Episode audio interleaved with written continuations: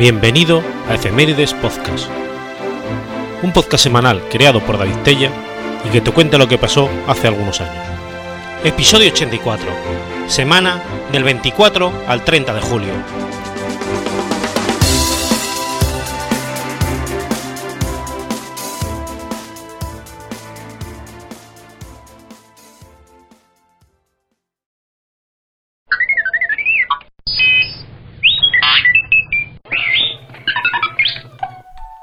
Martes 24 de julio de 1917.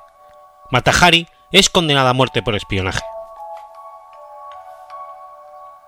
Margareta Gertruida Celle nació en los Países Bajos el 7 de agosto de 1876. Fue una famosa bailarina, cortesana y espía durante la Primera Guerra Mundial. La palabra Matahari significa, en idioma malayo, sol, y literalmente ojo del día.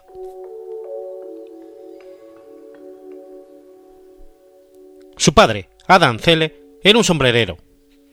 Era la hija mayor y tenía tres hermanos varones. Sus padres se divorciaron y la madre falleció un par de años después del divorcio de ambos.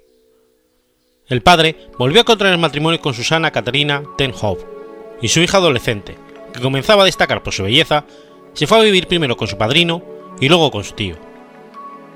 Allí estudió para maestra.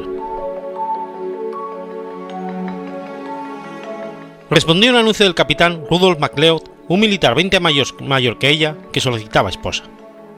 Se casaron el 11 de julio de 1895 en Ámsterdam, cuando ella tenía 18 años, tras mantener un breve correspondencia. Se traslada a Java, donde había sido destinado su esposo. El matrimonio tuvo dos hijos, Norman John en el 1897 y Louis Jean en 1898. En el 99, los niños se enferman y, John, y Norman John fallecen en el 99. Aunque es probable que fallecieran de complicaciones por el tratamiento de sífilis contagiada por sus padres, hubo alegaciones de un presunto envenenamiento en venganza por el trato dado por su marido a un sirviente nativo. La muerte de este hijo supuso un duro golpe en el matrimonio ya deteriorado. El marido buscó amparo en la bebida,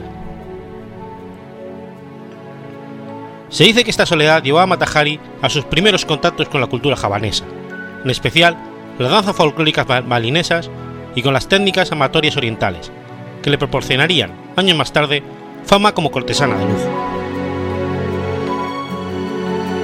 De vuelta a Europa, la pareja se separa legalmente el 30 de agosto de 1902 en Holanda, y en 1906 celebró el juicio sobre el divorcio a pesar de tener inicialmente la custodia de su hija. Su marido la aparta de ella, según declaró, debido a su libertina vida en la isla.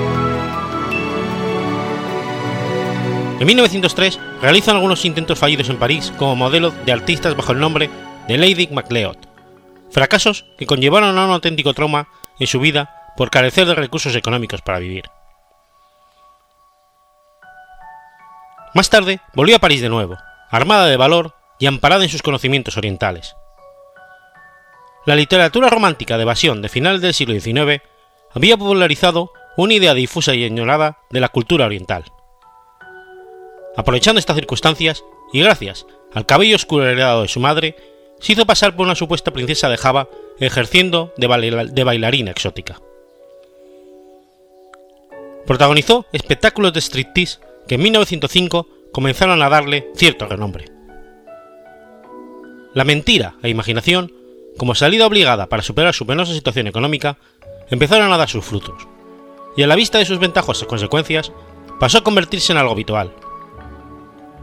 En París fue un revuelo con auténticas pugnas por conseguir localidades de las primeras filas en sus espectáculos de danza erótica y exótica.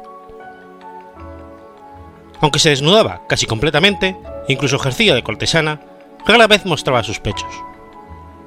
Fueron muy populares sus fotografías publicitarias de sus espectáculos. Amparada por el mito que había creado, tuvo romances secretos con numerosos funcionarios militares e incluso políticos de alto nivel, y en general con la alta sociedad. Para 1910 habían surgido muchas imitadoras, y aunque su fama y la de sus espectáculos crecía, iba perdiendo sus encantos físicos. Ya no era tan joven y había ganado peso, por lo que tuvo que ejercer con más frecuencia de cortesana para seguir manteniendo el mismo nivel de vida. Por aquella época intentó recuperar a su hija que vivía con su padre, pero resultó imposible. Mandó a su ama de llaves, que volvió con las manos vacías tras varias horas de espera en la puerta del colegio donde estudiaba, ya que aquel día su padre fue a recogerla. Nunca logró recuperar a su hija. En 1916, Margareta estaba enamorada de Vadim Maslov, un joven oficial ruso de 23 años que fue gravemente herido en el frente. Ella acudió a las autoridades francesas para conseguir un visado especial para el tránsito por el territorio en guerra, que era necesario para visitar a su amante en el hospital donde se encontraba. Se dice que ella habría aceptado el encargo de espiar para la República de Francia al embajador alemán en Madrid, cuando su amante se lo había propuesto, pero no resultó demasiado útil. Durante su estancia en el frente, fue abordada por los alemanes que le ofrecieron dinero a cambio de que revelase los secretos que conocían de los franceses. Ella aceptó, pero solo dio información trivial. El 3 de febrero de 1917 fue detenida por las autoridades francesas en la habitación de su hotel de París. Ella pidió que se le diera tiempo para ducharse y cambiarse, pero al cabo de unos minutos regresó completamente desnuda y repartiendo bombones a sus captores, en una acción fallida por disuadirlos. Fue acusada de espionaje, de ser un agente doble para Alemania y de haber sido la causa de la muerte de miles de soldados. Su amante, Vadim Maslov, habló de ella en términos de mujer aventurera, una vez que supo de su encarcelamiento. Fue sometida a juicio en Francia, durante el cual afloraron muchas de las mentiras y engaños que había contado sobre su vida, lo cual fue empleado para desacreditarla. Fue declarada culpable sin pruebas concluyentes y basada en hipótesis no probadas que hoy en día no se sometirían en un juicio moderno. De hecho, una asociación de su ciudad natal solicitó al ministro de Justicia francés una revisión póstuma del caso, pero la petición no fue atendida. Fue ejecutada por un pelotón de fusilamiento el 15 de octubre de 1917 en Vincennes. La leyenda sostiene que la escuadra tuvo que ser vendida para no sucumbir con sus encantos. Sin embargo, son probados los hechos de que lanzó un beso de despedida a sus ejecutores, y que de los 12 soldados que constituían el pelotón de fusilamiento, solo acertaron cuatro disparos, uno de ellos en el corazón, causándole la muerte instantáneamente. El oficial al mando, como sí disponía en estos casos, ultimó al acto innecesario con un disparo de gracia en la sien. La noticia recorrió el mundo.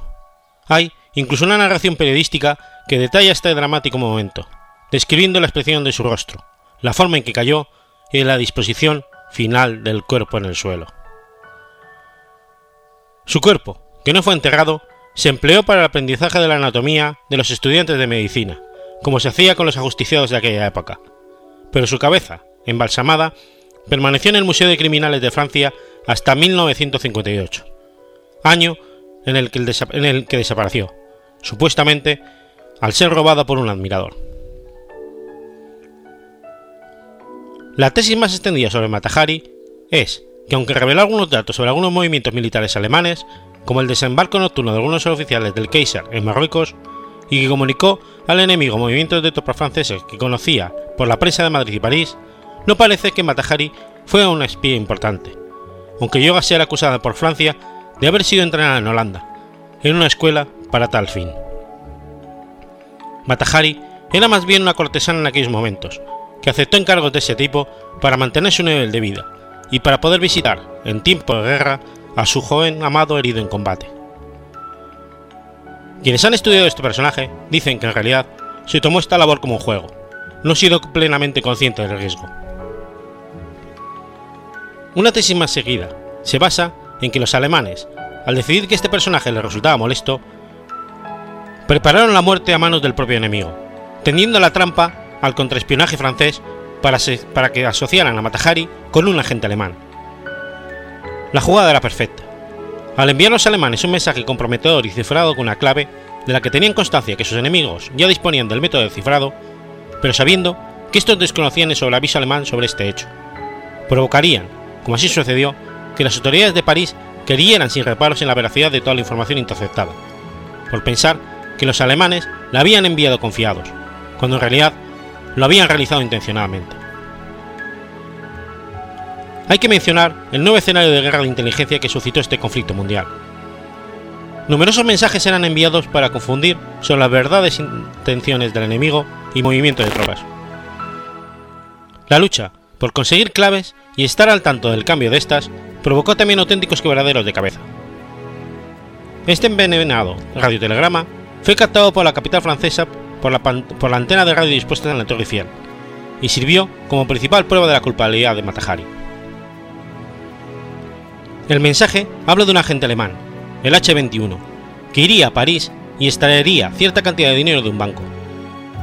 Las fechas y el acto, aunque el dinero nunca fue desembolsado y formaba parte del pago de los honorarios por servicios a Francia, coincidieron con la vuelta a París de Matahari. Matahari, muerto a los 41 años, sigue siendo un personaje de leyenda. A pesar de la distancia en el tiempo, pocos son los acercamientos a su persona que la dibujan claramente como era en realidad. Para unos, una mujer anormal al que estaba dispuesta a todo para poder seguir viviendo en el lujo, y para otros, una mujer inconsciente que fue víctima de circunstancias difíciles.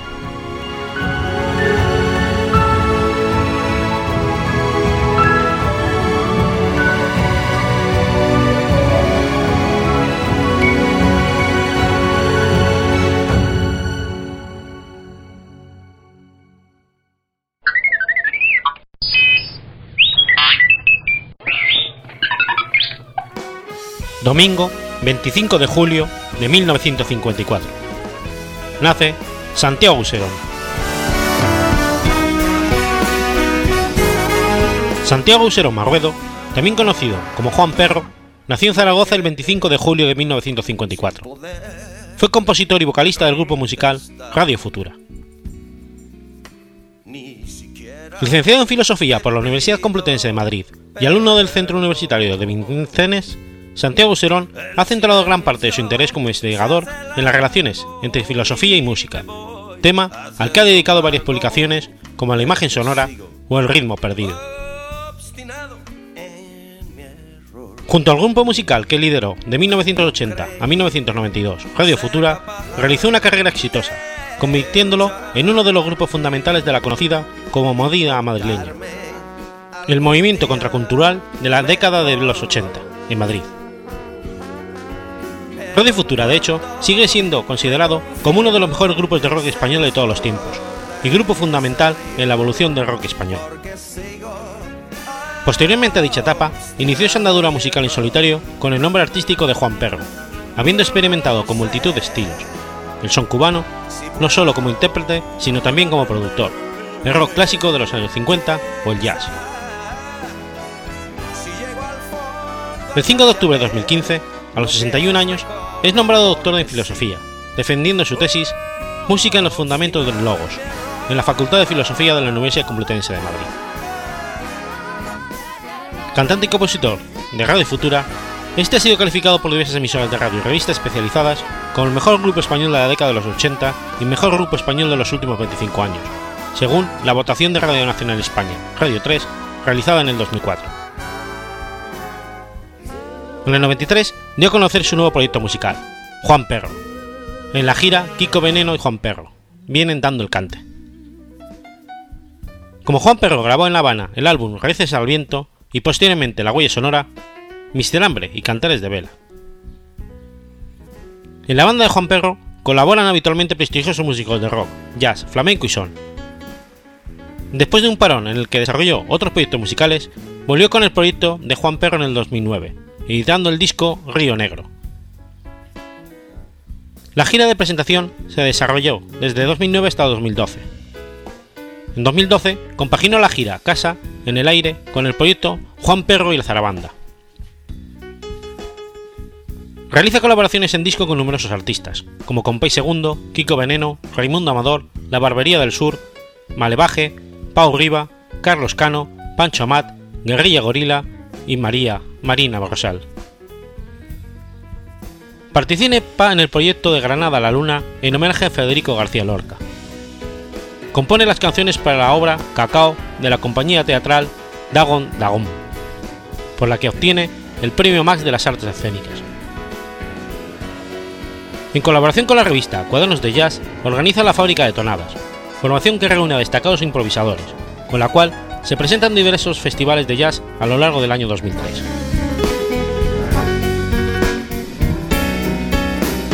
Como Santiago Serón, y en colaboración con su hermano Luis Auserón, grabó el álbum Las Malas Lenguas en 2006, colección de versiones en español de temas clásicos de rock y soul, y realizó una gira de conciertos entre el 2005 y 2007.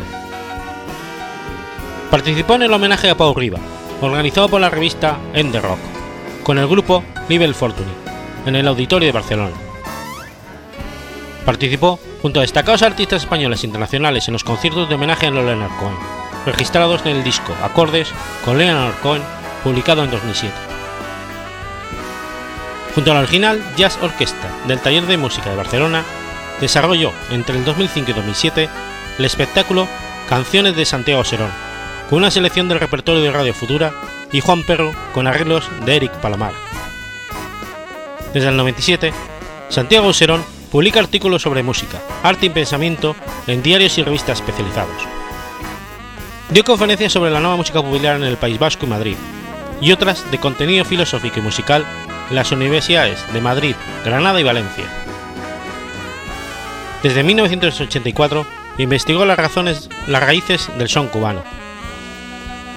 Produjo la recopilación de música tradicional cubana Semilla del Son. Colaboró en la organización de los encuentros de poetas y soneros cubanos en la Casa de América de Madrid en 1993 y los encuentros del son y el flamenco de la Fundación Luis Cernuda de Sevilla en los años 1994 y 1995. En ellos se presenta por primera vez en la península artistas como Celeste Mendoza, Los Muñequitos de Matanzas, Hostipmo Oramas, El Guayabero, Los Naranjos de Cienfuegos, el Septeto Espirituano y Compay Segundo.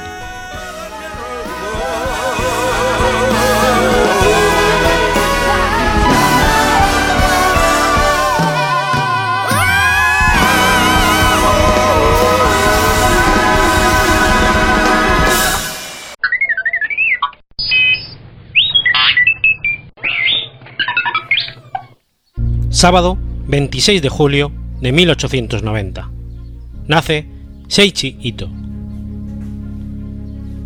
Seiichi Ito fue un vicealmirante japonés de la Armada Imperial Japonesa durante la Segunda Guerra Mundial. Seiichi nació en Takata, prefectura de Fukuoka. Se graduó en la 39 promoción de la Academia Naval Imperial Japonesa en 1911, graduándose el 15 de su clase, de una clase de 148 cadetes. Sirvió como guardamarina en el crucero Aso y en el acorazado Aki.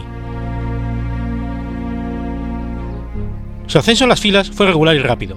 Alférez el 1 de diciembre de 1912, subteniente el 1 de diciembre de 1914 y teniente el 1 de diciembre de 1917. Volvió a la Escuela de Guerra Naval en 1923, graduándose en el puesto 21 de su clase como teniente comandante. Visitó los Estados Unidos desde mayo a diciembre de 1927 y fue ascendido a comandante a su regreso. Ascendió a capital el 1 de diciembre de 1931 y fue asignado como agregado naval a Manchukuo desde marzo de 1932 hasta noviembre de 1933. Al igual que el almirante Isoroku Yamamoto, Ito era consciente de, de la disparidad de recursos e industria entre los Estados Unidos y Japón. Fue además un destacado defensor de mantener buenas relaciones con los Estados Unidos. En diciembre del 33 se le asignó su primer destino, el crucero ligero Kisa. Dos años después, en el 35, fue reasignado al mando del crucero pesado Mogami y en diciembre del 36 al de la Tau. En diciembre se le asignó al mando del acorazado Aruna. Ascendió contra almirante en noviembre del 38 y fue asignado como jefe de Estado de la Segunda Flota. Dos años después, asumió el mando de la octava división de cruceros hasta noviembre de 1940, siendo asignado como jefe de Estado de la Flota Combinada en abril del 41. En octubre del mismo año fue promovido a vicealmirante. Ito Fue puesto al mando de la segunda flota en aguas del mar interior de Seto en diciembre de 1944. En los últimos meses de la guerra, Ito mandó la última gran ofensiva de la Armada, la Operación Tengo. En dicha operación, llevada a cabo en abril del 45, lideró el acorazado Yamato, y en su última salida, acompañado del crucero ligero Yahagi y ocho destructores como escolta, en un intento de destruir las fuerzas navales de Estados Unidos, cerca de Okinawa. En la operación, cuatro destructores fueron destruidos, junto con el Yahagi y el propio Yamato, en el que Ito se encontraba.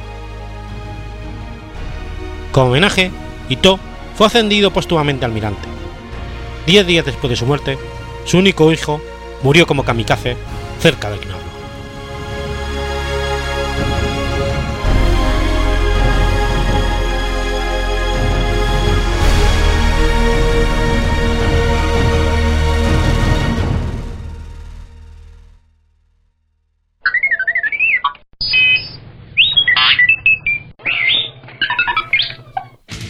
Lunes 27 de julio de 1964.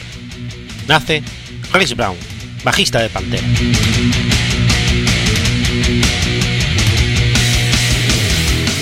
Rex Robert Brown es un bajista, mejor conocido por su trabajo en la banda de groove metal estadounidense Pantera desde 1982 hasta su disolución en 2003. Durante los primeros días de Pantera, Red Brown era conocido como Red Rocker, hasta Far Below Driven, donde junto a Dimebag Barrel, guitarrista de Pantera, decidieron cambiar sus nombres de escenario. Así, Red Rocker se pasó a llamar Red Brown, y Diamond Darrell comenzó a ser Dimebag Darrell. Actualmente es bajista de la banda Kill Devil Hill. Brown fue el autor de un libro llamado Official Truth 101 Pro, que fue publicado en abril de 2013. El libro documenta la formación, carrera y ruptura de Pantera. Su padre tenía 40 años cuando Brown nació y murió en 1971. Fue criado por su madre y su hermana. Brown fue introducido por primera vez en la música a través de su abuela, quien le enseñó a tocar el piano cuando era un niño, y lo convirtió en la música de Ragtime y Scott Joplin. Brown era un miembro de los Boy Scouts de América y alcanzó el rango de Eagle Scout. Se convirtió en un fan de ZZ Pop y Def Leppard cuando era joven, y que comenzó a tocar el bajo cuando tenía 12 años de edad. Sigue siendo un fan de Black Sabbath, Led Zeppelin y Hardcore Punk. Rex se unió a Pantera en 1982 con su compañero de clase Vinnie Paul, el guitarrista Dimebag Darrell y el vocalista Terry Glaze. Durante los primeros días de Pantera, Red Brown era conocido con el nombre artístico de Red Rocker. Para el álbum de 1990, Cowboys for Hell, se le atribuyó simplemente como Rex, y no fue hasta 1994 cuando cambió su nombre por Rex Brown. Pantera reclutó al vocalista Phil Anselmo para reemplazar a Glaze en 1987. En el 90, la banda firmó por Atco Records y lanzó Cowboys for Hell, que resultó ser el punto de inflexión de la banda. En el transcurso de cuatro discos de estudio más, un álbum en vivo y una compilación de grandes éxitos, Pantera fue nominada a cuatro Grammys en la categoría de Mejor Interpretación de Metal por I'm Broken, Swedish Not Cemetery Gates y Revolution is My Name. Durante el tiempo de inactividad de Brown, Dimmock y Bean se asociaron con el artista de country David Alan Coe en un proyecto llamado Rebel Meets Rebel en 1999. Este grupo lanzó un álbum el 2 de mayo del 2006 en Vinnie Paul's Big Bean Records. A finales del 2010, Rex se convirtió en miembro fundador de Kill Devil Hill, con Vinnie Appice, Dewey Bragg y Mark Zabel. Kill Devil Hill lanzó su álbum de debut en mayo del 2012, con la aclaración de la crítica y continuaron la gira en apoyo de su música. En el 98, durante su estancia en Luisiana, fue invitado por Phil Anselmo para una sesión improvisada que incluyó a todos los miembros de Down, excepto su bajista Todd Strange, que dejó la banda.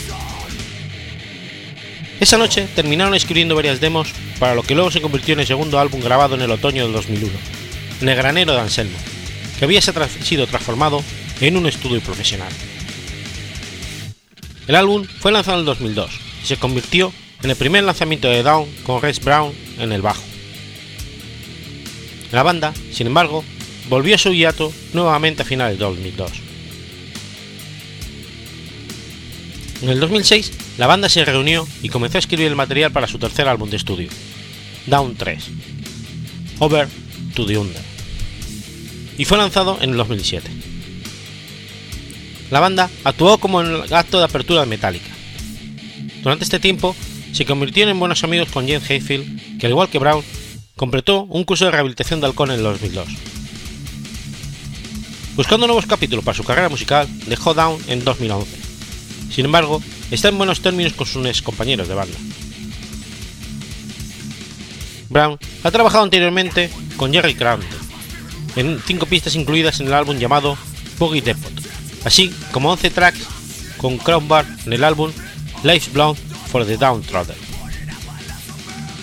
Res reveló su nuevo proyecto Arts on the Sun, un proyecto que también incluye a John Luke Herbert en la batería, Lance Harvin en la voz y guitarra y Ben Bucket en la guitarra. El grupo ha terminado el trabajo con 13 tracks en el estudio de grabación de Willie Nelson, producido y mezclado por Terry Day. En febrero de 2011 se anunció que Rex había dejado amigablemente Arms of the Sun.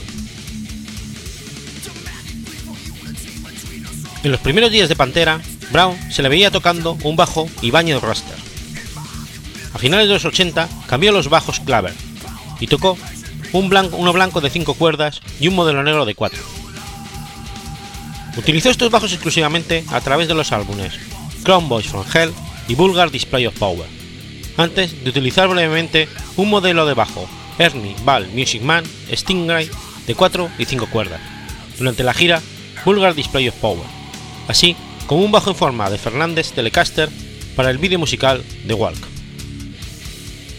En 1993, Brown comenzó a usar un bajo Spector, y sigue usando Spector hasta el día de hoy, con su propio modelo en la firma.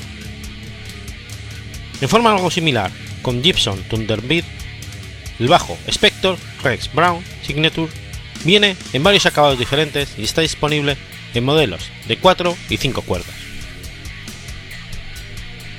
Tras más de 20 años de uso de los bajos Spector, el 6 de julio de 2015 anunció que había dejado los Spector y ahora es un artista de Warwick, mostrando una foto de su nuevo bajo de Warwick.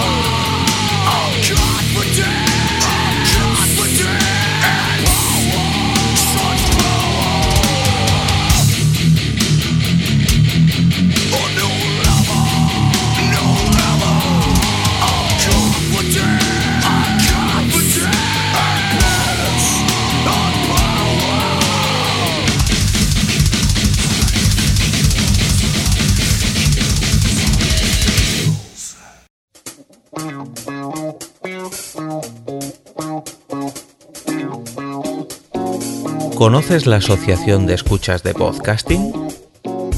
Asespod es el primer lugar de encuentro para todas aquellas personas que escuchan este formato de audio.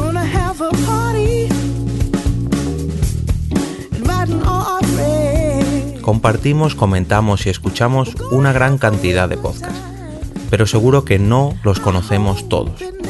Nos falta este que estás escuchando ahora mismo.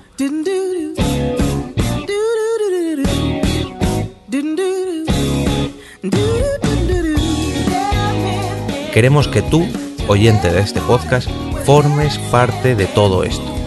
Asociate gratis en nuestra web, asespod.org. búscanos en las redes sociales, Twitter, Facebook y Google ⁇ Recuerda, asespot.org.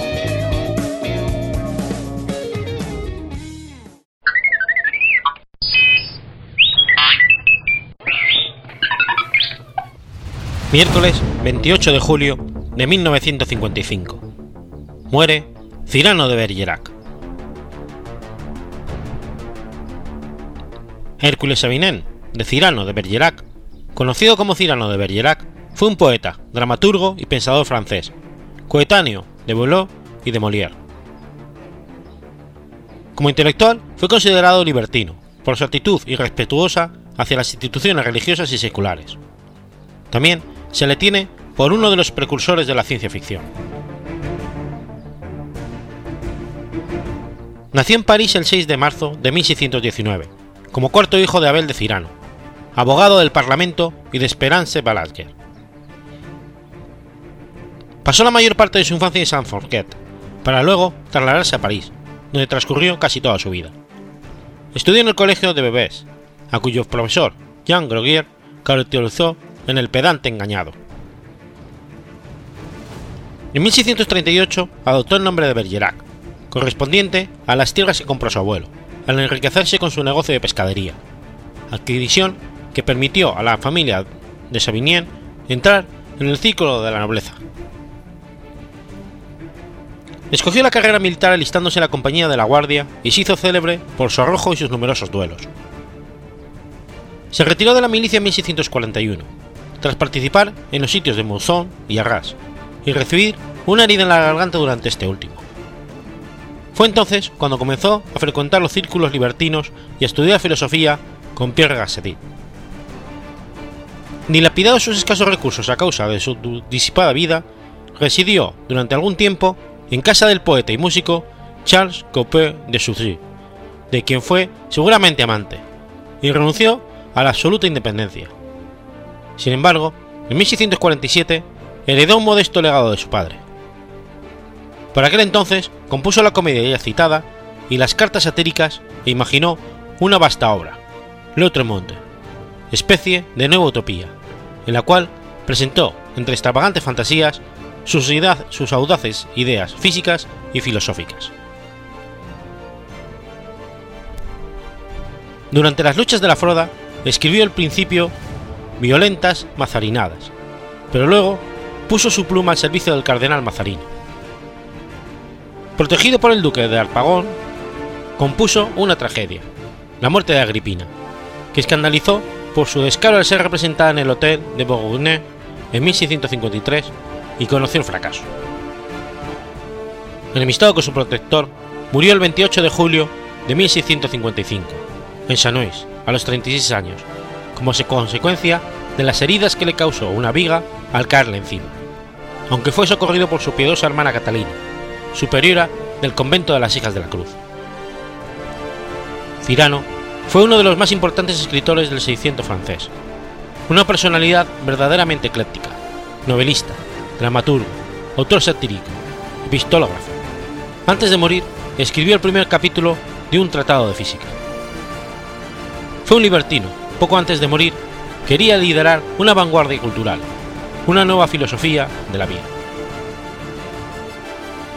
Fue muy discutido y controvertido, y considerado sucesivamente un mártir librepensador, un científico incomprendido, un libertino sin arte ni parte, un racionalista militante y por último, un pretendido alquimista.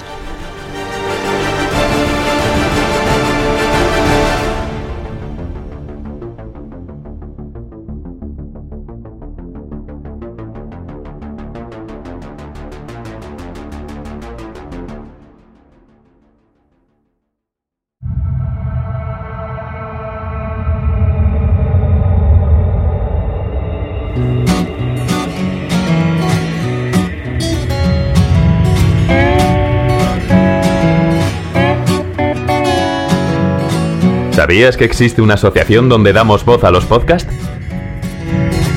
La asociación Podcast nace con el propósito de aunar intereses relacionados con el podcasting ofreciendo formación, soporte y una mesa de debate sobre el podcasting, no solo en España, sino también en toda Hispanoamérica. Entre nuestros proyectos destacan nuestro libro colaborativo, la organización de diferentes eventos relacionados con el podcasting como las jornadas de podcasting, los premios de la Asociación Podcast y Radio Podcastellano. Para formar parte de la comunidad, recibir información de eventos y estar al tanto de lo que ocurre, solo tienes que entrar en asociacionpodcast.es y hacerte socio o simpatizante. Ahora es tu oportunidad de formar parte de esta gran comunidad. asociacionpodcast.es. Si lo prefieres, puedes escribirnos a info@asociacionpodcast.es y responderemos todas tus dudas. También puedes seguirnos en Twitter con el usuario AsociaPodcast. Ya seas podcaster u oyente, súbete al podcasting.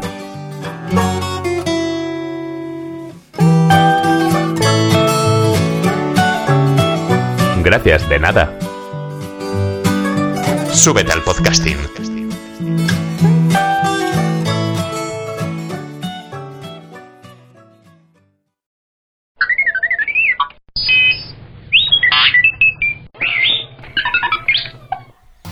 Viernes 29 de julio de 1836.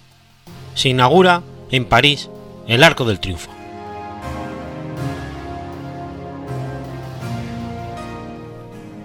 El Arco del Triunfo de París es uno de los monumentos más famosos de la capital francesa y probablemente se trata del Arco del Triunfo más célebre del mundo. Construido entre 1806 y 1836 por orden de Napoleón Bonaparte para conmemorar la victoria de la batalla de Austerlitz, está situado en el octavo distrito de París, sobre la plaza Charles de Gaulle, antiguamente conocida Plaza de la Estrella, en el extremo occidental de la Avenida de los Campos Elíseos, a 2,2 kilómetros de la Plaza de la Concordia, ubicada en el extremo oriental de dicha avenida. Presenta una altura de 50 metros, un ancho de 45 y una profundidad de 22. La bóveda grande mide 29,19 metros de alto por 14,62 de ancho, mientras que la pequeña mide 18,28 por 8,44 de ancho. Es gestionado por el Centro de Monumentos Nacionales. Napoleón Bonaparte estaba decidido a construir este arco tras su victoria en la batalla de Austerlitz en 1805, cuando les prometió a sus hombres volveréis a casa bajo arcos triunfales. Inicialmente, Napoleón deseaba que se construyera en la plaza de la Bastilla, al este de París, que era por donde los ejércitos iban a volver para la guerra. Fue diseñado por Jean Changlin y Jean Arnold Raymond, inspirados en el arco de Tito de Roma, y alcanza una altura de 49 metros y 45 metros de anchura. Posee una estatua en cada uno de sus cuatro pilares. En uno está el triunfo de 1810. En otro, la resistencia de 1814 de Antoine Tex. Otro es la paz de 1815 de Antonin Tex. Y por último, la marsellesa de 1792 de François Roudet. Sobre las caras exteriores del arco están grabados los nombres de grandes revolucionarios y las victorias militares de Napoleón I. Sobre los muros interiores del monumento están inscritos los nombres de los 558 generales del Imperio francés. Los nombres de aquellos que murieron en combate están subrayados. En tiempos de Luis XV, medio siglo antes, estuvo proyectado otro monumento en la misma localización. Un elefante de más de 50 metros que expulsase un chorro de agua por la trompa, pero su construcción fue desestimada. Dentro del arco se encuentra un museo que explica su historia y construcción. También es posible subir al techo, desde donde se puede disfrutar de una vista panorámica de algunos de los lugares turísticos más famosos de París. El Arco del Triunfo forma parte de los monumentos nacionales que poseen una fuerte carga histórica. A sus pies se encuentra la tumba del soldado desconocido de la Primera Guerra Mundial, en cuya superficie hay una inscripción. Aquí yace un soldado francés muerto por la patria. 1914-1918. A su vez, una llama continuamente encendida que las asociaciones de los antiguos combatientes o víctimas de guerras reavivan todos los días a las seis y media de la tarde, conmemorando su recuerdo, que es revivido cada 11 de noviembre, aniversario del armisticio firmado en 1918 entre Francia y Alemania, y que puso fin a la Primera Guerra Mundial. En un principio, el 12 de noviembre de 1919, se había decidido enterrar los restos de soldados conocidos en el Panteón, pero a consecuencia de una campaña pública encargada de recoger cartas, que decidió enterrar al soldado bajo el Arco del Triunfo. El féretro se trasladó a la capilla de la primera planta del arco el 10 de noviembre de 1920, dejándolo finalmente en su lugar de descanso el 28 de enero de 1921. El 11 de febrero de 2008 se inauguró una exhibición permanente dentro del monumento, concebida por el artista Maurice Benayoun y el arquitecto Christopher Giraud, que reserva un lugar importante a la multimedia. Titulada Entre guerras y paz, propone una lectura de la historia del monumento tomando en consideración la evolución de su simbolismo hasta la actualidad, momento en el que el diálogo y la reconciliación se imponen frente a la confrontación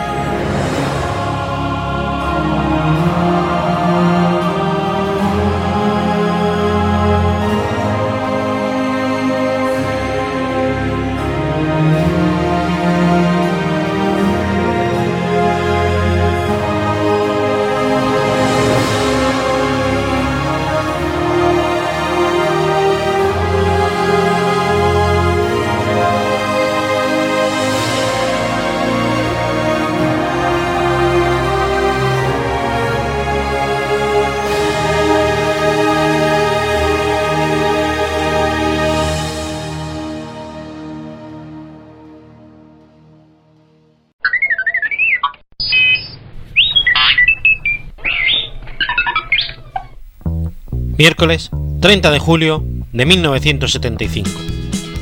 Desaparece en Estados Unidos Jimmy Hoffa. James Renly Jimmy Hoffa fue un sindicalista estadounidense que desapareció el 30 de julio de 1975, declarado legalmente muerto el 30 de julio de 1981. James Hoffa, con antepasados de origen holandés, empezó a trabajar en 1929, poco antes de la Gran Depresión de ese año, como cargador de camiones. A partir de ahí, se opuso a abusos de diversos patrones de dicho negocio, primero a nivel local. Así, en 1931, a los 18 años de edad, empieza sus actividades como líder sindical, logrando, en 1933, una regulación legal a favor del gremio de camioneros de Estados Unidos primero en los estados del medio oeste y después, en 1940, a nivel nacional, convirtiéndose en un líder sindicalista muy influyente, gracias a su carisma personal y su táctica de enfrentar a pequeños empresarios contra grandes negocios a efectos de debilitar la influencia del sector patronal y así lograr mayores beneficios para sus agremiados.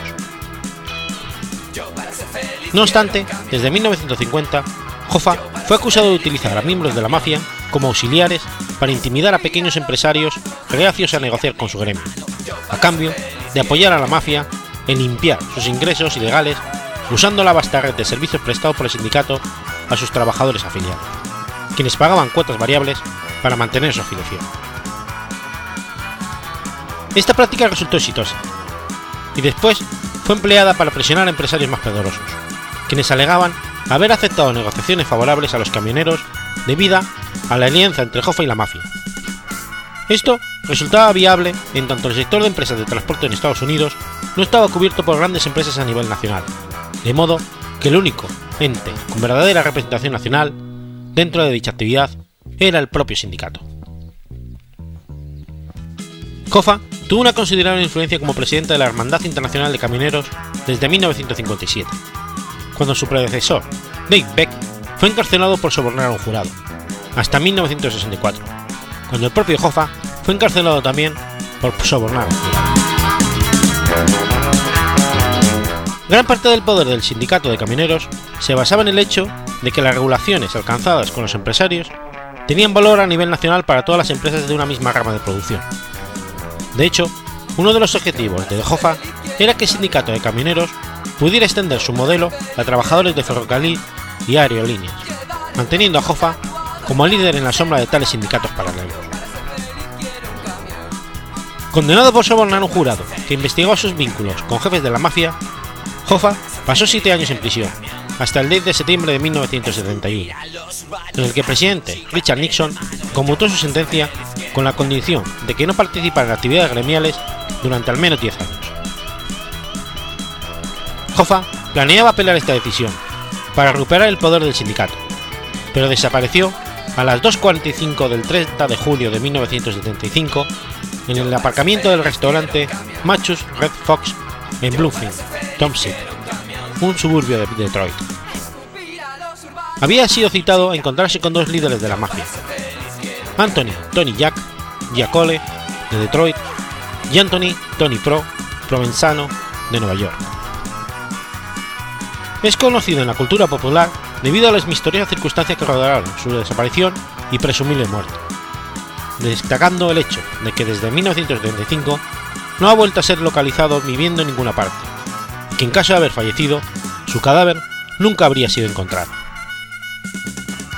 Su hijo, James P. Hoffa, es el actual líder de la Hermandad Internacional de Camioneros.